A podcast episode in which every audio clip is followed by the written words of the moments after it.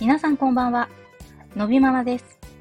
先ほど私のスマホに明日の熱中症警戒アラートがもうやってきまして、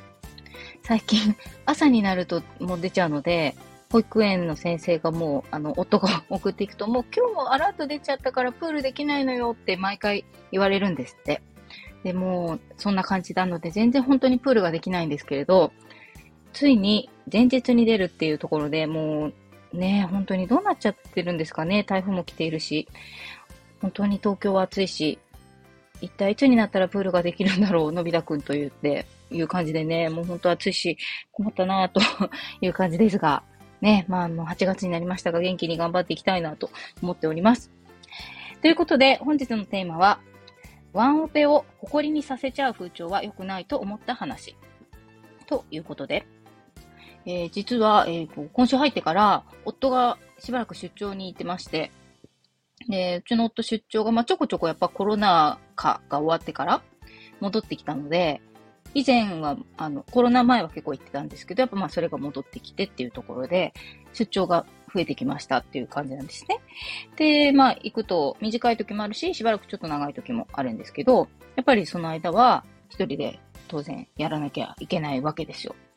で、あの、まあ、世の中にはそういう方はたくさんいらっしゃると思うんですけれど、あのー、やっぱり、いつも分担してやっている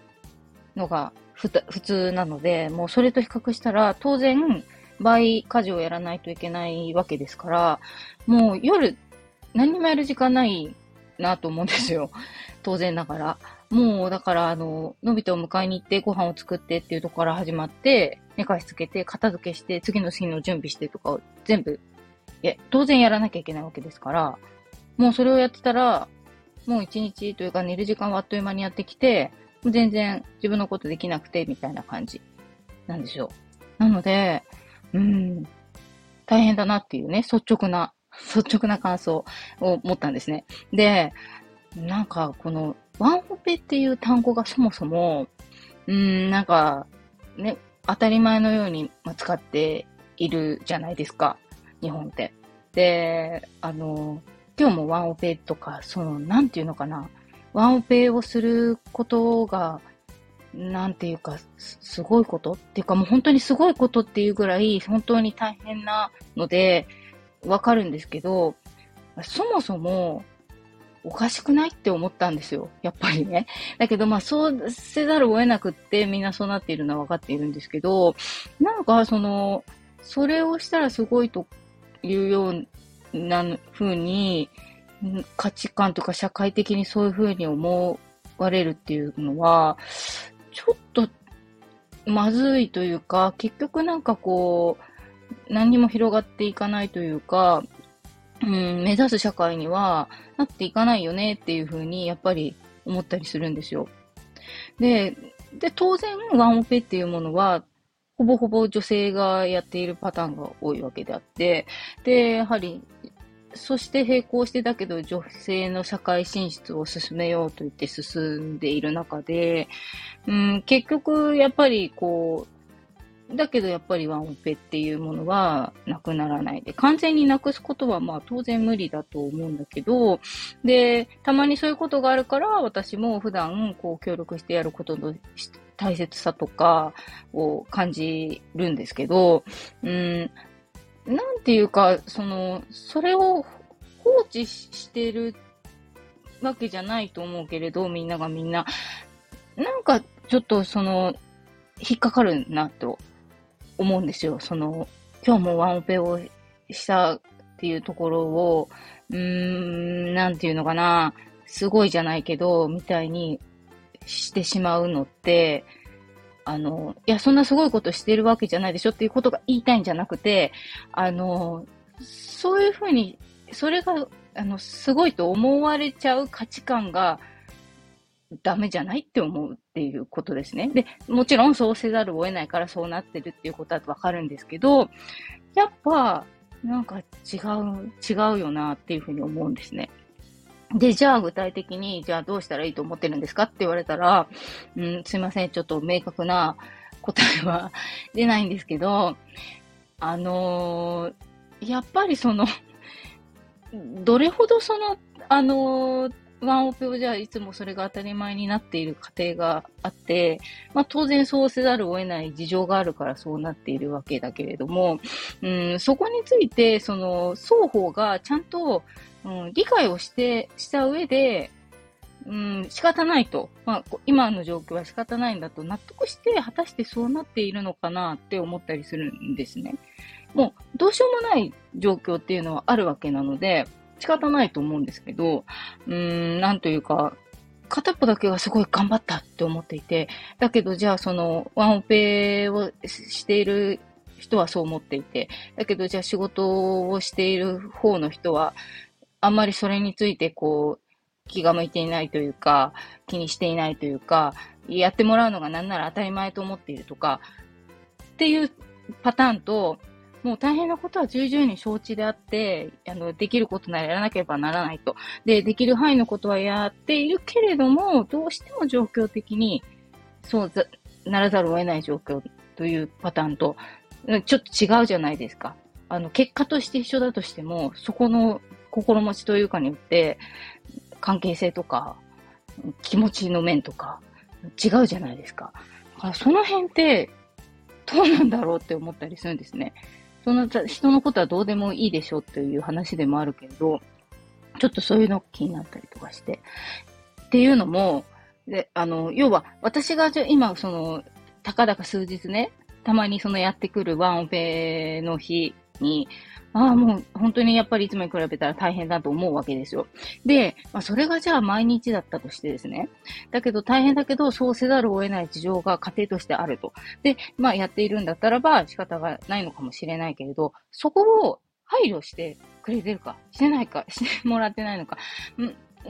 さらに言うと、家族で話し合いをした上で、えっ、ー、と、こういう形で家族を運営していきましょうっていう風な納得のもとしているのかどうかっていうところで、変わってくるじゃないですか。で、そこがなんか多分すごい重要なんだろうなと思うんですね。で、それによって、その、ワンオペという言葉が一人歩きしてしまっていることが、まあ、さほど問題ないのか、すごく問題なのかっていうところが変わってくるのかなという気もしたりするんですよ。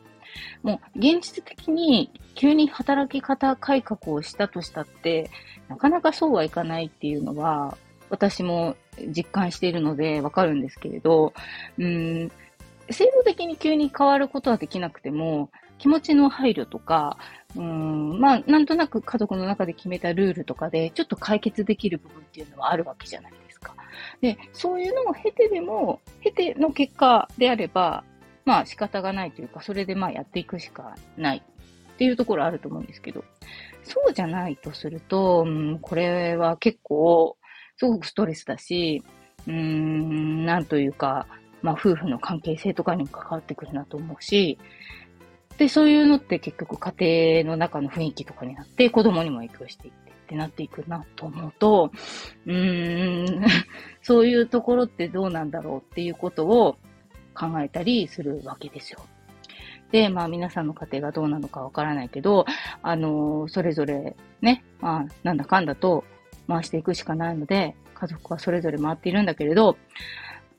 なんていうか、やっぱりこの、いろいろなところで聞く、あの、方をで聞く、あのー、ワンオペ、今日はワンオペです、ワンオペですみたいなものが、なんて言うの？なんか、すごく、す、素晴らしいっていうわけじゃないんだろうけど、それがなんかこう、なんか変に一人歩きっていうのが、なんかちょっとすごくうまく言えないんですけど、うん、どうなんだろうって私はなんかいつも思っているところが多分あって、そこに自分がちょっと、そ、たかだか数日ね、やっただけでもすごく、うーんって思ったりしちゃってるわけですよ、今。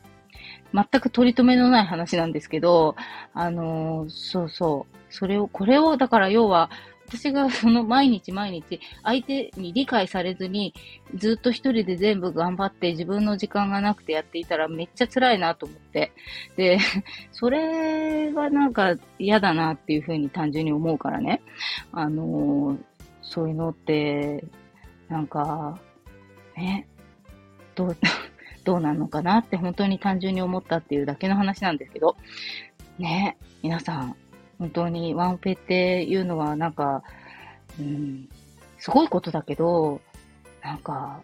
ほ、ほ、誇ることじゃな、うん、誇、誇る、誇ってるわけじゃないと思うけど、なんか、うん、なんかそれが、こう、そういう風になっちゃう風潮っていうのは、なんか、どうなのかなって本当に思ったっていうだけの取り留めのない話なんですけど、ね、皆さんは、こんなのは本当に思いますか？やっぱりね、協力してやっていきたいなと思うから、本当、たかだが数日でこんなね、弱音を吐いていますけれど、私は、ね、あの、ちょっと本当にワンオペっていう言葉、どうかなっていうふうに思ったっていうような、ね、話になりました。ね、なんか本当にと認めがないんだけど、なんかすごくモヤモヤしていたので、そんな話をしてみました。ということで、取り留めなく長くなってしまいましたが、えー、ダウン症のあるのび太くんの日常はインスタグラムでも配信しております。えー、そちらもご覧いただけたら嬉しいです。では本日の放送ここまでです。えー、本日も最後まで聞いていただきありがとうございました。また次回お会いしましょう。さよなら。